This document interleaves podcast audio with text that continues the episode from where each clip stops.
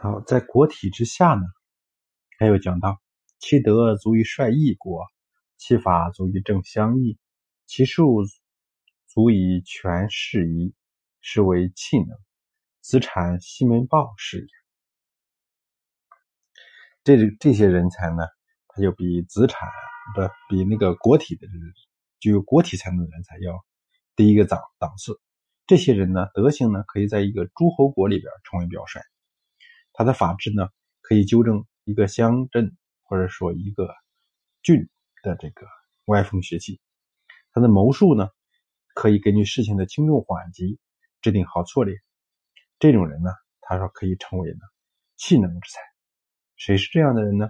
是郑国的子产，还有魏国的西门豹，就是这样的人物。这样的人物，子产呢，他是春秋时期的这个呃政治家。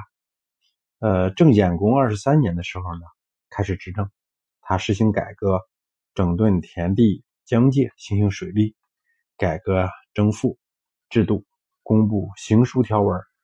而且呢，不毁乡校，听取下层的意见，并以此呢开了议政之风。这些改革呢，使郑国的国力呢得到很大的发展。资产的这个在修这个行书这个条文上呢，可以说是第一位。在中国呢，开了这先河，包括这个乡校。因为乡校呢，就是呃，实际上就是咱们说老百姓在议论政治的一个地方。呃，刚开始的时候呢，这些乡下地方议论的这个政这个言辞啊，都非常的难听，都是说这个这也不好那也不好。这个大家都建议资产呢，把乡校啊关掉，不要再让他们瞎瞎说瞎议论，好的都不对。但是呢，资产呢坚持，呃，不毁乡校，让他们自由的去发言，去阐述自己的观点。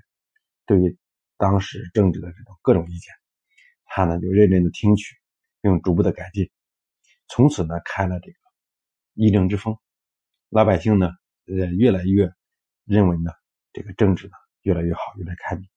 他在中间呢也吸取了好多百姓的意见进行改革，所以呢资产呢在当时是影响很大的一个人物。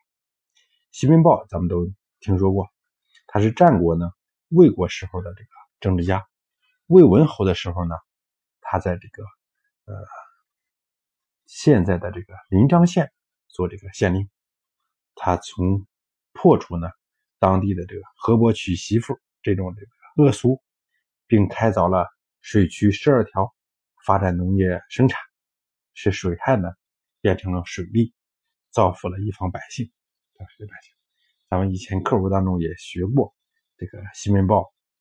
这个治河伯的这个这种这种故事故事，所以呢，西门豹呢，在当时呢，也是一个很有名的大臣。